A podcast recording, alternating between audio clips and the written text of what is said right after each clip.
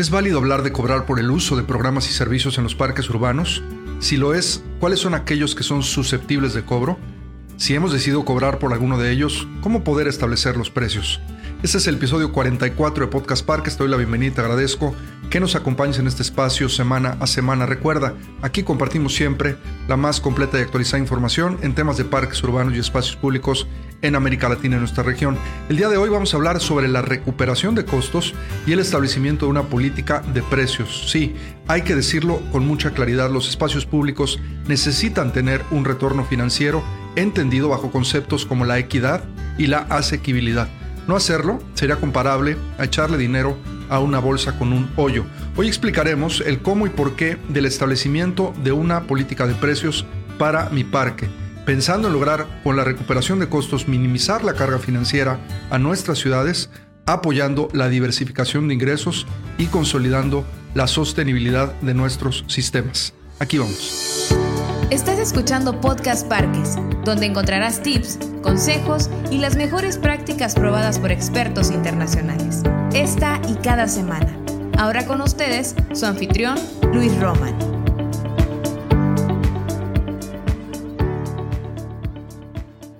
El propósito principal en cualquiera de nuestros espacios sería poder ofrecer servicios y programas de calidad y experiencias únicas de uso. Esto lo hemos hablado en este espacio de Podcast Parques como la condición más importante para aumentar el número de usuarios y el tiempo de permanencia en el parque. Para esto es importante y necesario que nuestros espacios cuenten con un modelo de recuperación de costos basado en una política de precios sólida y coherente. Esta última debe de servir como una herramienta de gestión para establecer, implementar y evaluar diversas opciones de ingresos posibles para nuestros espacios. Al final del día, la idea es poner a disponibilidad en nuestras comunidades programas e instalaciones que mejoren el nivel de servicio y la calidad de vida de las personas de manera equitativa. Pero antes de establecer el modelo de recuperación de costos basado en nuestra política de precios y como marco general de actuación, es vital reconocer la importancia de uno, Nuestra misión como parque o espacio público. Y esto también aplica para los sistemas. Número dos, determinar nuestros costos de operación. Esto es fundamental para saber cuánto es lo que necesitamos y queremos recuperar. Número tres, tenemos que evaluar las condiciones del mercado. ¿Contra quién o quiénes estamos compitiendo? Número cuatro, evaluar la demanda de nuestros posibles servicios. ¿Cuántas personas podrán o demandarán el uso de estos? Y número cinco, generar capacidad de fondeo diversificado. Esto es contar con diferentes herramientas de ingresos. Esto lo hemos mencionado en el episodio 36 sobre cómo construir una radiografía financiera de nuestro parque. Vamos a tocar ahora el tema de la política y cómo orientarla al personal primero, a la gente que trabaja en nuestro parque, pero también a nuestros usuarios. Y es que una buena política de precios debería estar diseñada para proporcionar primero a nuestro personal pautas consistentes para la fijación de precios. Y estas deben de estar relacionadas a la admisión para eventos especiales, al uso de las instalaciones del parque y a las tarifas para los programas disponibles. Ya hemos hablado en otras ocasiones en este espacio sobre la programación. Échate un clavado al episodio 8 si quieres ampliar la información sobre este interesante tema. Realizar las acciones anteriores nos va a ayudar a lograr los objetivos de ingresos. Estos tienen que estar diseñados para apoyar los costos operativos de cada atracción, amenidad o servicio y deben de proporcionar una mayor equidad en los servicios a los usuarios y ayudar a apoyar la implementación de futuros programas. En el caso de estos últimos, de los usuarios, la política de precios nos va a permitir que entiendan mejor la filosofía que hay detrás del establecimiento de los mismos para obviamente un determinado programa o servicio. Esta debe basarse en el objetivo de recuperación de costos, que es de lo que se trata esto. Tratar de hacer rentables los programas y servicios de nuestro parque y que la comunidad entienda la importancia de lograr esto en pro de la vida y actividad del mismo espacio de nuestro parque. Si logramos justificar los precios de manera clara y sencilla, desarrollando una filosofía de trabajo no solamente entre los colaboradores, sino también entre la comunidad, generando datos puntuales a través de herramientas de recolección de información, podemos hacer que nuestro espacio ocupe una posición positiva en el consciente colectivo a la hora de establecer precios y tarifas. Obviamente que éstas sean justificables para compensar los costos operativos. Entonces, ¿Cuáles son los resultados y beneficios que podríamos esperar al momento de establecer una política de precios clara y transparente en nuestro parque? Primero, el poder definir qué son los costos de recuperación y el factor de logro que implica recuperarlos. Dos, hacer más eficientes los procesos. Al momento de hablar de procesos, hay rendición de cuentas y con esto viene la eficiencia. Tercero, obtener financiamiento complementario. No tener que depender solo de algunas opciones de ingresos, sino ampliarlo. Y cuarto, lograr ser un parque accesible, con equidad y asequibilidad económica. Vamos entonces a hablar de los términos. Cuando se trata de establecer una política de precios que nos permita recuperar costos operativos, es importante poder definir algunos términos que nos ayuden a entender bien lo que estamos tratando de resolver. Para esto es importante conocer que existen dos tipos o clases de servicios que podemos ejecutar o ejercer en nuestros parques, los servicios públicos y los servicios privados. Los primeros, los servicios públicos, son aquellos que los parques y su oferta recreativa ofrecen a todos los usuarios en un mismo nivel de accesibilidad. Hablamos ahora de la equidad. Los segundos, que son los servicios privados, son aquellos de los que se benefician los usuarios que pagan por estos mismos. En los servicios públicos, en los primeros, el nivel de beneficio es el mismo para todos los usuarios. Algunos de estos ejemplos podrían ser el acceso abierto a utilizar un parque de barrio, un parque infantil, un sendero o una zona de picnic que no se puede reservar, que es abierto para todos. Los servicios públicos normalmente tienen un bajo nivel o no tienen tarifas asociadas con su consumo. El costo de la prestación de estos servicios debería de correr a cargo de la administración municipal y son o deberían de ser consecuencia de los impuestos que pagamos. Lo pongo en esta perspectiva porque probablemente no en todas las ciudades suceda esto. Por el contrario, hablando de los servicios privados, el precio debe de estar destinado a recuperar los costos fijos y variables que estén asociados a la prestación del mismo. Algunos de estos ejemplos podrían ser el servicio de alimentación, los servicios al menudeo, el alquiler de un espacio para eventos, pueden ser sociales, culturales, alguna clase, algún evento privado, etc. Vamos ahora a hablar de la equidad y de la asequibilidad, y es que en el apartado anterior mencionamos estos dos términos. Independientemente que en nuestros parques tengamos la necesidad de recuperar costos, con la idea de garantizar la buena operación, el mantenimiento y la programación, no debemos de perder de vista cuando se trata de establecer nuestra política de precios a estos dos poderosos conceptos, la equidad y la asequibilidad. La equidad en este sentido significa que las personas que se benefician personalmente del servicio que pueda ofrecer nuestro parque por encima del beneficio de cualquier persona que paga sus impuestos, deben de pagar por este beneficio, por este servicio. Al mismo tiempo, aquellas personas que se beneficien más deben de pagar más. La asequibilidad, por otro lado, se basa en el beneficio y la capacidad de pago, es decir, las posibilidades de una persona de conseguir algo o alcanzarlo al momento de pagar por ello. Queremos establecer una política de precios para nuestro parque o sistema de parques. No debemos de olvidar hacerlo de manera equitativa y asequible. Vamos a pasar ahora a hablar del concepto de la eficiencia, cómo ser eficientes. Estoy entonces determinando mi política de precios. Importante, esta debe de llevarme a realizar acciones que mejoren las experiencias de los usuarios o visitantes y que mi objetivo de eficiencia principal sea poder reducir la sobredemanda de productos y servicios, eliminar el estancamiento de productos y servicios. Si tengo ya programas o productos dentro de mi parque que no estén funcionando, los tengo que sacar de circulación. Ya hablaremos un poco más de esto adelante. Tengo además que evidenciar la demanda de usuarios y visitantes y al mismo tiempo el soporte que se requiere para cumplir con este servicio de calidad, que sea siempre de calidad. Además, en esta parte de la eficiencia tengo que aumentar la retroalimentación positiva de los usuarios a través de estas encuestas, ¿no? Lo hemos hablado en otros episodios que tenemos que hacer de manera continua. Tengo que poder alentar al sector privado a invertir dentro de mi parque. Esto también está relacionado con ser eficientes. Tengo además que asegurar una mayor rendición de cuentas del personal sobre los resultados y la operación. Antes de pasar a describir los elementos o criterios de nuestra política de precios, tenemos que hablar de un tema súper importante, es dónde se deben de quedar los recursos, dónde se queda el dinero. Distribuir los ingresos significa que los recursos generados por cada actividad en el parque se deben de redistribuir de nuevo en la instalación, en la atracción o en la amenidad o en el área de donde se han generado, donde proceden. Lo diremos de otra manera, no podemos sacar el dinero a una atracción, amenidad o servicio y no regresar lo necesario para operar de manera eficiente, mucho menos a un parque en su conjunto. Vemos muchos, muchos casos en América Latina de un parque es exitoso y le quitan los recursos que genera para mandarlos a la tesorería de la ciudad y luego gastarlos quién sabe en qué cosa. Eso no lo podemos seguir haciendo. Regresar el dinero a donde pertenece nos va a servir para pagar los costos directos e indirectos en algunas situaciones y para futuras mejoras asociadas a la instalación o actividad. Si no establecemos una disciplina redistributiva de los ingresos para apoyar los costos de operación, el área destinada, el área que le esté generando, puede perder calidad en su oferta y dejar de ser atractiva para los usuarios. Pasemos ahora a hablar sobre cómo fijar los precios.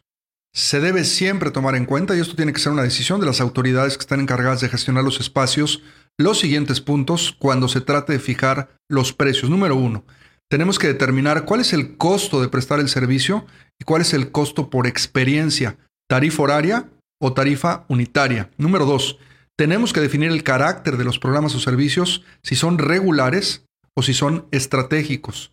Número tres, determinar si el programa está relacionado a un servicio público o a uno privado. Número 4. Establecer si el precio apoya el objetivo de recuperación de costos deseado para el programa o instalación determinada, fortaleciendo el objetivo de sostenibilidad del parque. Bueno, vamos ahora a darte estos criterios, los principales que debes de utilizar al momento de fijar los precios de cualquier producto o servicio que tu parque pueda ofrecer en la comunidad. Número uno, debes de crear valor en el establecimiento del precio. Esto es un criterio fundamental. Número dos, debes de conocer a profundidad cómo están conformados los costos. Esto es hacer un análisis a profundidad de tus libros financieros. Tienes que saber muy bien los costos directos e indirectos y también el nivel de recuperación de costos que estás deseando tener al momento de establecer los diferentes precios de los productos y servicios. Es decir, hasta qué porcentaje, ahora lo vamos a hablar más adelante, deseas llegar en la parte de la recuperación. Número tres, es importante que establezcas un mecanismo de comparación de precios que exista en el mercado para servicios similares, es decir, qué servicios o productos similares hay en el mercado y cómo está eh, operando también su tema de precios. Número cuatro, debes de establecer correctamente los precios de los servicios desde la primera vez. Esto va a evitar hacer cambios y también tener una mala percepción por parte de la comunidad. También debes de utilizar precios diferenciados que estén basados en el usuario, en el producto y en los tiempos. Esto con la intención de fomentar un mayor uso del servicio de la instalación. Es decir, puedes dar precios, por ejemplo, menores en los horarios menos demandados. Tienes también que educar al personal del parque sobre la forma en la que vas a fijar los precios. Esto va a evitar problemas de comunicación. Hablando de comunicación, tienes que comunicar los precios y los costos en tiempo y forma a la comunidad. Esto va a ayudar a proporcionar información a los usuarios sobre el servicio, su costo y su precio. Y finalmente, debes de eliminar la fijación unilateral de precios. Esta siempre se debe de hacer con base en la información real, no simplemente porque se me ocurrió. En esto la toma de decisiones de un proceso bien establecido es muy, muy importante. Bueno, ya que he fijado mis precios, pero tengo que hacer ajustes, ¿qué puede hacer? Bueno, sí, puede sucederte que empieces a implementar un programa en tu parque y a las pocas semanas de hacerlo te das cuenta que las cosas no van bien. Tienes que hacer modificaciones o ajustes y para hacerlo tienes tres opciones. La primera es reducir los costos del programa o servicio. No siempre es fácil. Número dos, reducir tus expectativas de recuperación. Esto es un tema que tiene que ver con la misma política, es decir, ya no espero recuperar tanto de esta clase o de este servicio, etc. Y número tres, la más drástica de todas, eliminar el programa, que por ahí es costoso porque seguramente incurriste en tiempo para desarrollarlo, pero hay veces que no queda otra que eliminarlo. Bajo ninguna circunstancia, el programa o servicio debe de permanecer en funcionamiento, si es que así se establecieron los objetivos iniciales, si no está recuperando sus costos al porcentaje pactado. Como lo mencionamos al inicio del episodio, no es sostenible echarle dinero a una bolsa con un hoyo. Por favor, no lo hagas. Bueno, pasemos ahora a hablar de un ingrediente fundamental en el establecimiento de tu política de precios y esta es la comunicación. Y es que al momento de comunicar los precios de cualquier servicio y o programa en tu parque, debes de informar a los usuarios cómo funciona el sistema y tu política lo que el parque tiene que pagar en cada una de las interacciones y lo que el usuario tendrá también que pagar, que hacerlo. Pensemos que en nuestro parque eh, hay una oferta, por ejemplo, de clase de patinaje. Vamos a trabajar en un guion o un argumento como el siguiente para poder comunicarlo a los ciudadanos. Los 5 dólares que usted está pagando por la clase de patinaje, hagamos de cuenta que yo lo estoy diciendo como si fuera un personal del parque o una persona que trabaja en el parque, los 5 dólares que usted está pagando por la clase de patinaje de su hijo están cubriendo aproximadamente el 50% de los costos de la misma. Esto sería un total de 10 dólares.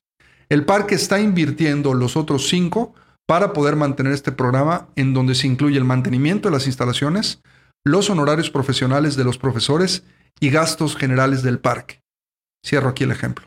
Es un poco la idea de cómo poder hacer sensible a la comunidad de que cuestan las cosas en el parque que a final de cuentas el mismo espacio y su administración se están haciendo corresponsables para poder dar un servicio de calidad. Bueno, ha llegado la pregunta más importante en este proceso, ¿qué porcentaje debo de recuperar en los programas y los servicios de mi parque o de mi sistema de parques? Aquí te sugerimos que para los servicios públicos, recordarás que son todos aquellos generales para toda la población, no trates de recuperar más del 10% de los costos. Esto es un estándar internacional y bueno, hacer referencia a la idea de que eh, el Estado, la ciudad, debe de hacerse responsable en su mayoría de estos servicios. En el caso de los programas privados, que son aquellos por los que una persona decide si quiere pagar o no, y no están incluidos en lo que debería de recibir por el pago de sus impuestos, recomendamos recuperar entre un 40 y un 60%. Esto es también un estándar. Todo depende de tus objetivos, la etapa en la que tu parque se encuentra en relación a sus finanzas y la estrategia a mediano y largo plazo. Bueno, no queremos cerrar el importantísimo concepto de la recuperación de costos y la política de precios sin comentarte que tenemos una herramienta disponible para todos nuestros miembros dentro de Conexión a NPR que te podrá ayudar a calcular de manera individual la recuperación de costos de tus programas y o servicios. Puedes acceder a nuestra calculadora de recuperación de costos, claro que sí, tenemos una en las notas de este podcast. Si tienes tu membresía vigente y si no lo tienes, ¿qué esperas para unirte a conexión? Vamos a darte un bonus que son estrategias adicionales para fijar precios que te pueden ayudar, además de las que ya te hemos dado, a poder establecer una mejor política de precios. La primera, horas de máxima demanda contra horas de poca demanda. Dependiendo de esta categoría se pueden fijar precios más altos o más bajos, dependiendo si el programa o servicio tiene una máxima demanda o una hora de poca demanda. La dos, tarifas de grupo. Si hay un uso en volumen, los precios en las tarifas pueden ser más económicos. Si hay menos usuarios, tendrán que ser más altos. Número tres, temporadas. Las altas y las bajas, recuerden, ¿no? Por temporadas. En temporadas por estación o por celebración, las tarifas pueden subir o bajar según sea el caso. Número 4. Elevar los números mínimos para mantener el programa. Esto es un enfoque de bajo costo y alto volumen y sirve para distribuir el costo a más personas manteniendo el mismo precio. Y número 5. Negociaciones con los contratistas para bajar las tarifas. Para cerrar el contenido de este episodio te queremos dejar las siguientes preguntas que estoy seguro que te van a hacer reflexionar y que son importantes al momento de que establezcas una política de precios para tu parque o sistema de parques. ¿Puede un patrocinador o socio absorber una parte de los costos? ¿Podemos ofrecer el programa o servicio en un lugar menos caro o en condiciones más ventajosas? ¿Podemos reducir los descuentos para ciertos segmentos de edad? Podemos usar un contratista para el servicio versus los empleados del mismo parque. Podemos pagar una tarifa más baja a los empleados para proporcionar el servicio si es por volumen. Podemos asociarnos con alguna agencia local para dividir los costos y minimizar los riesgos contractuales de nuestro parque. Podemos fijar el precio más alto durante un periodo de tiempo. ¿Y cuánto tiempo sería esto? Podemos administrar el sitio o programa de manera diferente ¿Podemos negociar la tarifa versus mantener la tarifa establecida? Mucho que reflexionar sobre esto de los precios, la política para fijarlos y manejarlos y sobre todo el modelo de recuperación de costos para poder hacer sostenibles nuestros espacios públicos. Hasta aquí hemos llegado con este tema, pero si quieres profundizar y conocer de esto y de cientos de temas más que te ayuden a mejorar tu práctica profesional, únete a la NPR y sé parte de la comunidad de profesionales en parques, recreación y espacios públicos más grande de América Latina. Ingresa a www.anpr.org.mx y conoce todos nuestros recursos gratuitos y los que son exclusivos para nuestros miembros. Y también, como lo hemos comentado en episodios anteriores, estamos estrenando biblioteca digital después de muchos meses de desarrollo, temas de software en nuestra plataforma. Todos nuestros miembros pueden ya disfrutar de un espacio de consulta y apoyo más de 500 documentos en muchísimos formatos. Entre ellos está nuestra calculadora de recuperación de costos que hemos visto en el episodio de hoy. Si no eres miembro de nuestra organización, puedes probar estos beneficios y todos los demás que ofrece nuestra plataforma sin costo por 7 días. Te invito a que lo hagas. Ingresa a nuestra plataforma y únete a nuestra comunidad. También te invitamos a que te suscribas a Podcast Parques. De esta manera vas a poder recibir en el reproductor de tu preferencia, estamos en todos, semana a semana, todos los contenidos que preparamos con muchísimo, muchísimo gusto y cariño para ti. Gracias, muchas gracias por escucharnos y ayudarnos a compartir este movimiento. Siempre lo decimos y no nos cansamos. Cada vez que lo haces nos ayudas a que otra persona pueda conocer nuestra labor y la importancia del sector de los parques urbanos en nuestra región en América Latina. Nos escuchamos la siguiente semana en otra emisión más de Podcast Parques. Nuestro podcast ha terminado. Te recordamos visitar nuestro sitio web www.anpr.org.mx y seguirnos en redes sociales como arroba ANPR México.